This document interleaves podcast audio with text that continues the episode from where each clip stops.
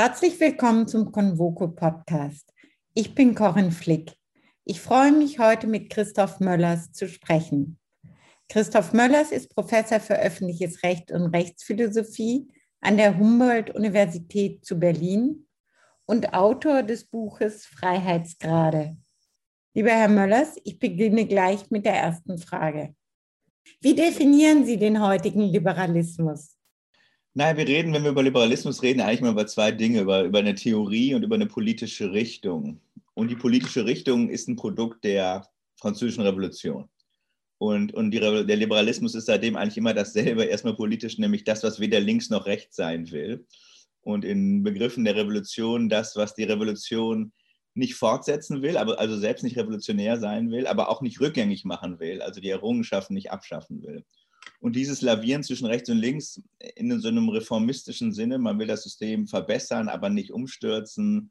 Man will nach vorne gucken, aber man will auch nicht zu, also zu radikal darin sein. Das ist, glaube ich, erstmal die Position des politischen Liberalismus. Und das hat sich eigentlich auch in 200 Jahren relativ konstant so gehalten.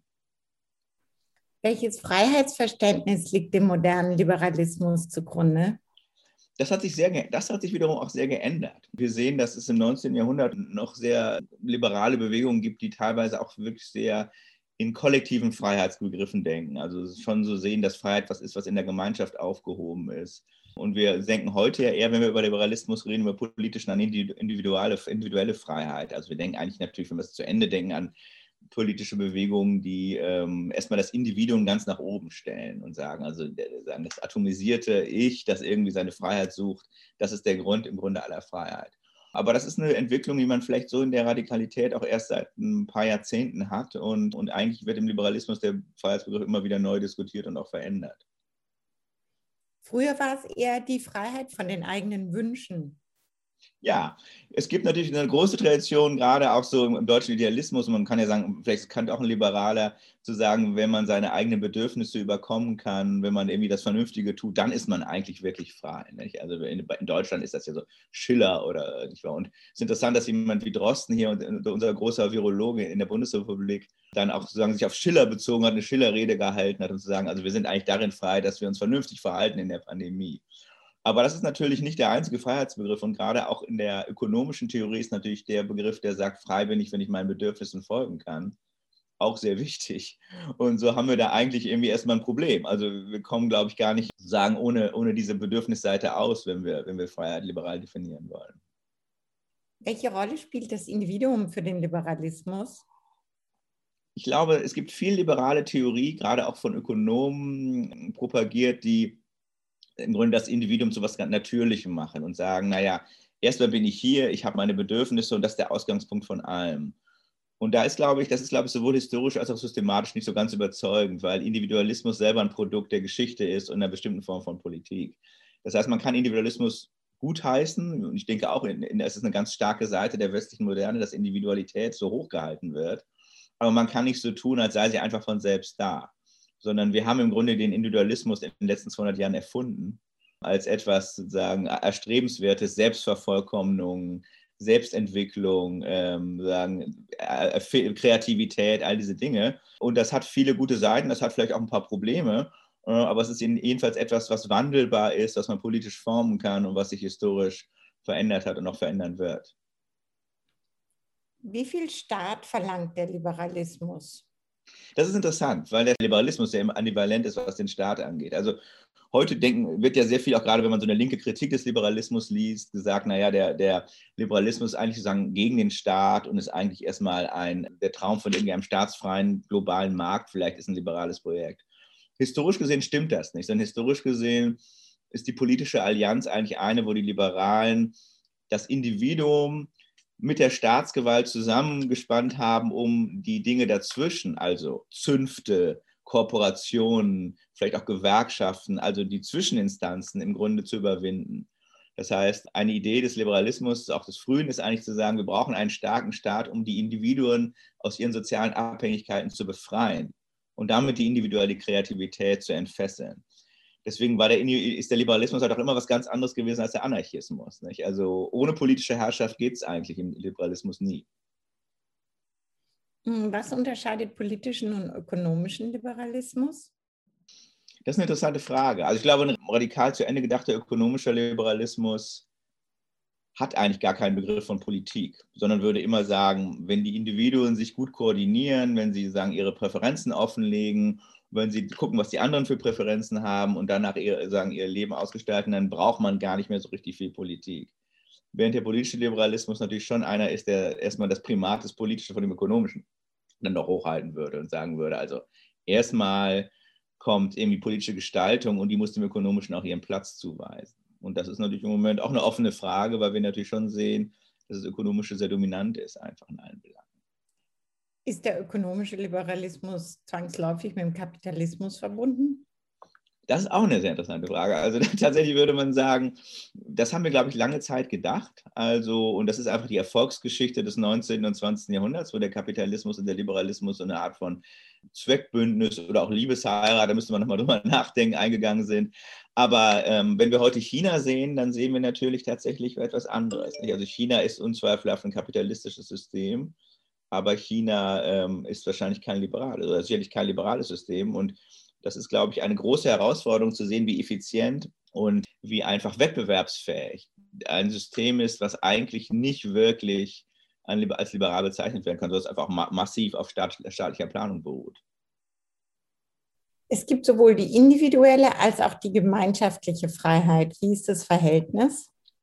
Das Verhältnis ist sozusagen, das ist in gewisser Weise die große Frage der politischen Theorie. Und, und mein bescheidener Beitrag dazu wäre zu sagen, wir sollten keine Theorien benutzen, wir sollten uns nicht auf Theorien einlassen, die das Verhältnis zu Ende definieren, sondern wir brauchen eigentlich eher Theorien, die das Verhältnis beweglich halten und sagen, naja, wo, wo kollektive Entscheidungen äh, auch mal individuelle Freiheit begrenzen und wo individuelle Selbstbestimmung vielleicht auch kollektive Entscheidungen begrenzt, das ist eine Frage, die ihrerseits immer wieder politisch ausgehandelt werden muss und die wir auch gar nicht einheitlich behandeln und wo wir uns dann immer wieder neu darauf einig, einig werden, darüber einig werden müssen.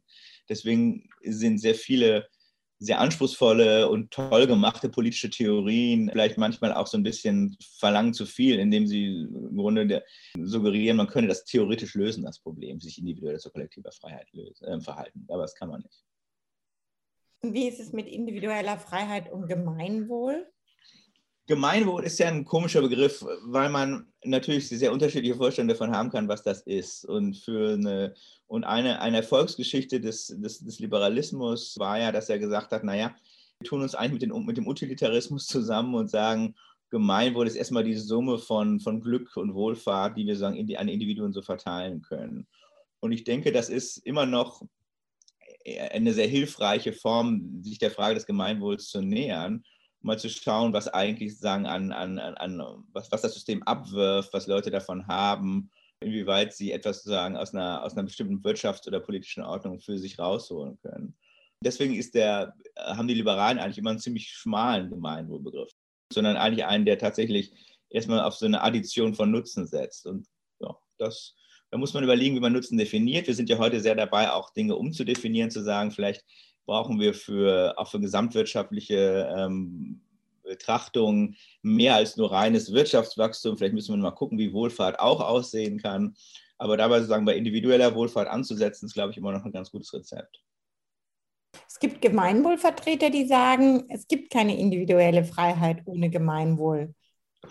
Ja, ich glaube, es gibt, es gibt überhaupt keine individuelle Freiheit ohne Gemeinschaft. Ich glaube, das ist erstmal schon noch viel fundamentaler der Punkt. Man kann sich, man, niemand beruft sich einfach auf, wenn er auf einer Insel lebt, alleine, würde sich auf seine Freiheit berufen, weil er das Problem gar nicht hätte. Sondern das Problem der Individualität, der Abgrenzung gegenüber anderen, der Frage, was ich machen kann und was ich machen will, ist immer eine, die nur in der Gemeinschaft entsteht. Kann man sagen, wenn ich Ihnen so zuhöre, dass der Liberalismus im Kern utilitaristisch ist? Also es gibt da, es ist eine Frage ein bisschen auch der Tradition. Also der angelsächsische Liberalismus ist, glaube ich, im Kern utilitaristisch. Und der angelsächsische Liberalismus ist in gewisser Weise, glaube ich, heute der wirkmächtigste, weil er sich dann halt im Grunde auch in, in dem, im Kapitalismus, aber auch in der Theorie, in der ökonomischen Theorie sehr weitgehend durchgesetzt hat, mit sehr vielen verschiedenen Spielarten. In Deutschland, vielleicht auch in Frankreich, aber namentlich jetzt mal in Deutschland haben wir Formen von Liberalismus, die nicht, nicht utilitaristisch sind. Also da, wo wir, glaube ich, tatsächlich glauben, frei zu sein, heißt gerade nicht, seinen eigenen Nutzen zu finden, sondern frei zu sein heißt irgendwie einem, einem Gesetz zu folgen, das für alle gelten könnte. Also da gibt es natürlich eine Menge Formulierungen. Hm, aber die, das ist sozusagen die kantische Tradition. Und die ist natürlich für uns in Deutschland immer noch sehr wichtig. Die hat auch echte Probleme. Äh, kann man auch immer gerade mit, auf die Corona-Bekämpfung relativ konkret zeigen, wo die Probleme liegen. Aber ähm, sie ist nicht utilitaristisch, aber sie ist vielleicht auch sogar global nicht so wichtig wie die angelsächsische. Wenn es um Freiheit geht, werden Regulierungen häufig als Freiheitseinschränkungen wahrgenommen. Kann die Regulierung auch Freiheitsgewinn sein, zum Beispiel wenn wir an Klimaschutz denken? Ja, ich glaube, erstmal sind alle Regulierungen überhaupt nur dadurch zu rechtfertigen, dass wir sie auch als Freiheitsgewinn verstehen können. Und erstmal würde man sagen, jedenfalls eine demokratisch gesetzte Regel, also das ist sozusagen schon die Voraussetzung, eine demokratisch gesetzte Regel ist natürlich erstmal auch Ausdruck einer kollektiven Freiheit. Also da ist halt eine Entscheidung getroffen worden auf eine, in einem Verfahren ähm, gleicher Freiheit, wo dann sozusagen der, die demokratische Gemeinschaft frei war. Nicht der Einzelne, aber der Einzelne als Mitglied einer Gemeinschaft, die dann eine Mehrheitsentscheidung getroffen hat. Also das ist, glaube ich, klar. Und da muss man in dem zweiten, das ist sozusagen die Verfahrensantwort. Und da muss man im zweiten Schritt nochmal auf Inhalte gucken und sagen, klar, Viele Regeln können Leuten Lebenschancen geben, können Dinge ermöglichen, können überhaupt dafür sorgen, dass Menschen frei sein können.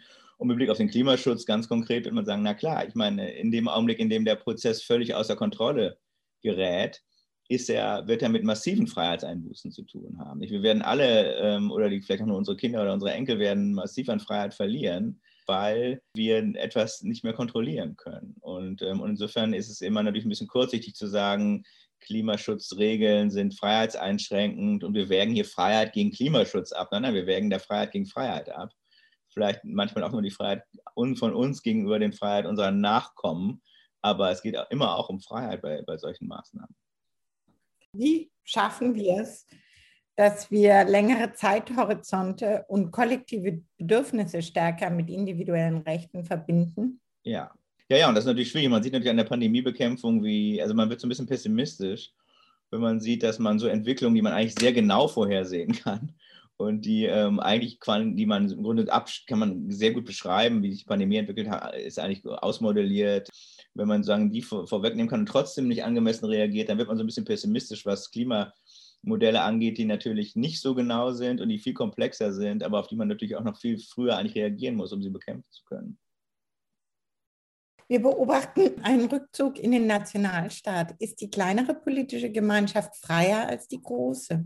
Das ist eine alte, ein alter Streit, den haben wir sagen, in Europa geführt ganz lange. Und die Idee war früher immer, also die alteuropäische Idee von Freiheit ist tatsächlich eine, wo man sagt, die Freiheit gibt es nur in der kleinen Gemeinschaft, etwa in der Stadtrepublik.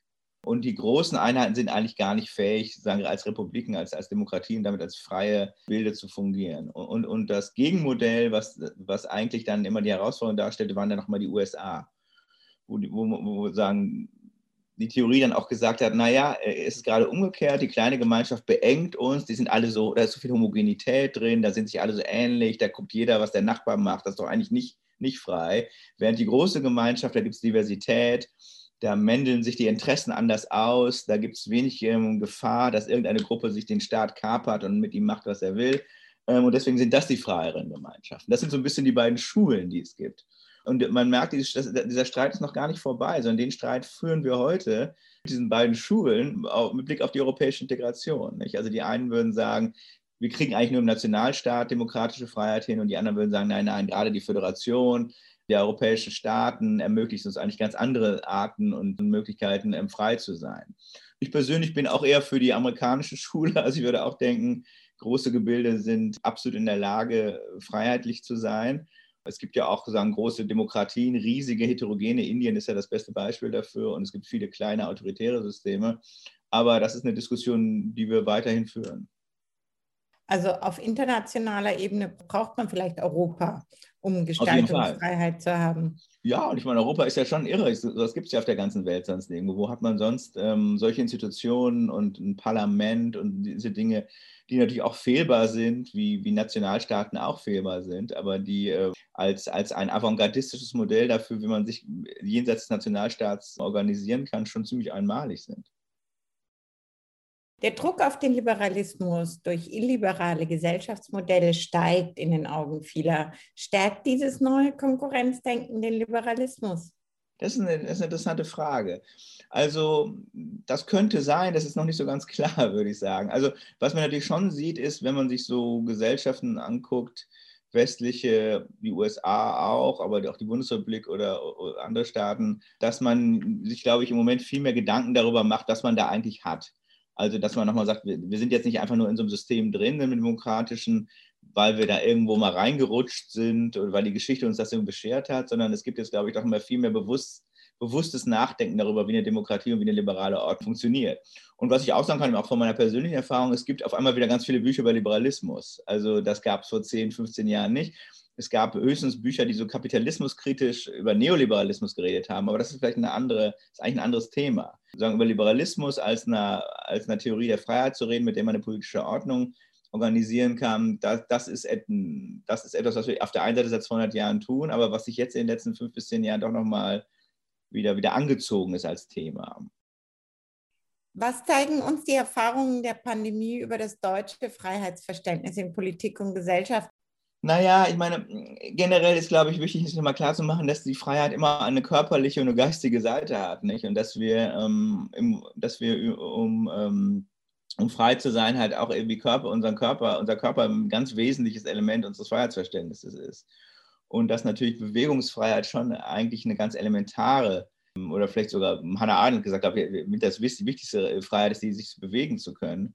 Und deswegen sind diese ganzen philosophischen Modelle von Freiheit, die Freiheit mit, mit Einsicht und Vernunft gleichsetzen, halt dann doch irgendwie auch zu kurz. Die, die, ähm, denen entgeht im Grunde doch eine sehr wesentliche Dimension des ganzen, des ganzen Freiheitsbegriffs.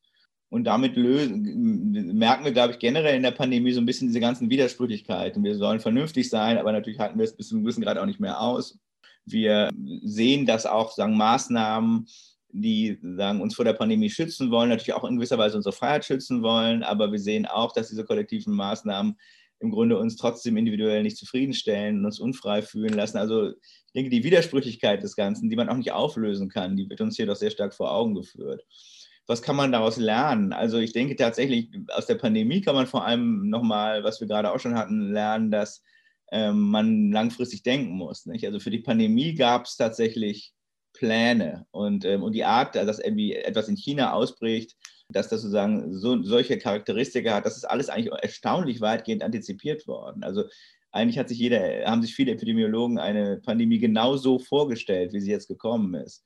Und wenn wir so viel Wissen haben und daraus nichts machen, dann haben wir, glaube ich, dann verlieren wir halt sehr, sehr viel Freiheit überflüssigerweise. Dann ist dieser ganze Konflikt rausgehen oder nicht, Individuum oder Kollektiv, das ist eigentlich nur eine schlechte Variante einer nicht vorausschauenden Politik, die uns diesen ganzen Konflikt hätte auch sparen können. Wie viel Zukunft geben Sie dem Liberalismus? Manche haben ihn tot gesagt. Ja, ach, ich glaube, also sterben, also Tod so, das ist schon zäh. Also diese Vorstellung von auch, auch, von individueller Freiheit ist schon zäh. Und man sieht natürlich auch, finde ich, in so, gerade in Ländern wie, sagen wir mal, Russland, sieht man natürlich schon auch, dass auch autoritäre Systeme irgendwie damit konfrontiert sind, dass es liberale Ideen gibt. Und dass der Aufwand, sie zu unterdrücken, sehr, sehr groß ist. Und auch in einem Land wie China haben wir natürlich mit Hongkong oder auch mit Taiwan auch immer sozusagen immer so ähm, relativ sagen, nahe am, am System befindliche politische Ordnung oder Teilordnung mit sehr viel liberaler DNA. Und deswegen, ich glaube, das Ganze, die, die Konflikte werden härter und, und, natürlich ist es nicht mehr so, wie wir es mal nach dem Zweiten Weltkrieg hatten, dass wir glauben, der Liberalismus ist jetzt sozusagen die Zukunft der Welt. Das würde ich nicht denken. Aber auf der anderen Seite würde ich schon denken, für die nächsten 100 Jahre haben wir immer auch dieses Angebot und, und vielleicht ist es eher im Rückzug oder defensiv, aber es wird doch immer da sein und es wird auch den autoritären Systemen immer Probleme bereiten, mit ihm in Konkurrenz zu treten. Interessanterweise ist ja nicht jeder, der die Freiheit vertritt, auch gleich liberal. So rum würde ich auch sagen, ja klar, das stimmt, weil hm, natürlich äh, es ist ein bisschen mit der Demokratie auch. Freiheit und Demokratie sind so ein bisschen Begriffe, die sind so positiv besetzt, anders als Liberalismus. Es gibt viele Leute, die den Liberalismus nicht in Ordnung finden und vielleicht auch, haben die auch gute Gründe dafür. Demokratie und Freiheit sind heutzutage so, so positiv besetzt, dass man im Grunde sich auch Leute, die vielleicht meines Erachtens nicht demokratisch sind oder Leute, die sagen, nichts mit Freiheit anfangen können, irgendwie sich darunter finden. Diese, die, diese Begriffe sind irgendwie überdeterminiert. Und man sieht es natürlich an, an sowas wie Begriffen wie illiberaler Demokratie bei Orban. Nicht? Also Orban würde auch sagen, er, ist, er kämpft für die Freiheit des ungarischen Volkes. obwohl er halt eben eine autoritäre, eine autoritäre Figur ist. Gerade deswegen habe ich eigentlich auch, hatte ich jetzt auch mal Lust, was über Liberalismus zu schreiben, weil ich glaube, man, die interessanten Begriffe sind halt auch immer die, die auch wirklich umstritten sind, während die äh, Begriffe, unter die sich dann irgendwie alle wieder fügen und flüchten, im Grunde dann ja dazu führen, dass man dann nur noch über Begriffe redet und nicht mehr über wirkliche Unterschiede politische. Ich denke an Hannah Arendt, die ja die mhm. große Freiheitsvertreterin ja. ist, die aber trotzdem nicht den Liberalismus... Ja, ich meine, da kann man, jetzt kann man gucken, also das ist richtig, man kann, es gibt so Leute, die erstmal nicht klassisch in den liberalen Kanon passen würden, also von Hannah Arendt bis Hegel zurück, die ähm, im Grunde mit einem sehr starken Freiheitsbegriff operieren, aber aus verschiedenen Gründen nicht so klassischerweise als Liberale gehandelt werden. Etwa weil sie einen sehr starken Begriff von Gemeinschaft haben. Also Hannah Arendt, ist eine Theorie mit einem sehr, sehr starken politischen Gemeinschaftsbegriff und ist auch eine Theorie, die sich ein bisschen schwer tut damit, Politik als etwas zu verstehen, was auch einfach nur Mittel zum Zweck ist, um Probleme zu lösen. Also ja, bei ihr ist, glaube ich, die Gemeinschaft erstmal auch eine politische Gemeinschaft ein Selbstzweck. Man wird im Grunde erst zu einem erfüllten Wesen als Teil einer Gemeinschaft. Ähm, und diese andere Seite, naja, wir müssen vielleicht mal irgendwie ein bisschen ein Rentensystem regulieren oder Autobahnen bauen, der ist eigentlich ihr, der, dem ist sie so ein bisschen abhold in ihrer Theorie. Deswegen würde ich auch sagen, das ist eigentlich keine liberale Theorie. Ja, ist, ein, ist eine toll in vielen Hinsicht und man kann da auch sehr viel darüber lernen, gerade über den Unterschied zwischen Politik und anderen Bereichen. Aber es ist dann auch wieder eine, die mit ihrem sehr absoluten Politikbegriff nicht eigentlich in die liberale Familie gehört. Eine abschließende Frage. Wie wird sich unsere Gesellschaft durch die Krise verändern? Was ist Ihre größte Befürchtung und was ist Ihre größte Hoffnung? Meine größte Befürchtung ist, dass wir jetzt sozusagen ganz viele so kleine zerbröselnde ähm, Phänomene haben, die wir alle nicht wieder auffangen können. Kaputte Läden, äh, völlig sagen, ganz andere Wirtschaftsstruktur, große Abhängigkeit nur noch von großen Digitalkonzernen, aber auch individuelle Frustration, kein Glaube mehr ins politische System. Das sieht man in Deutschland im Moment, ist es schon sehr, also die Stimmung ist schon super schlecht hier. Und die, auch Leute, die eigentlich sehr, sagen wir mal, systemtreu sind, sind alle unfasslich angekotzt, gerade vom politischen System. Und wenn sich das sozusagen so hält, dann, dann würde ich schon sagen, hat das Gesamtsystem ein großes Akzeptanz- und Gerechtigkeitsproblem. Meine größte Hoffnung wäre tatsächlich, dass das so ein bisschen als, eine, als ein Modell dient, auch das Versagen vielleicht in der Krise als Modell dient, nochmal ganz anders über Institutionen nachzudenken und gerade auch mit Blick auf die Klimakrise doch nochmal sich darauf einzulassen, dass man vielleicht Großprobleme auch anders lösen muss, als wir das bisher gewöhnt waren.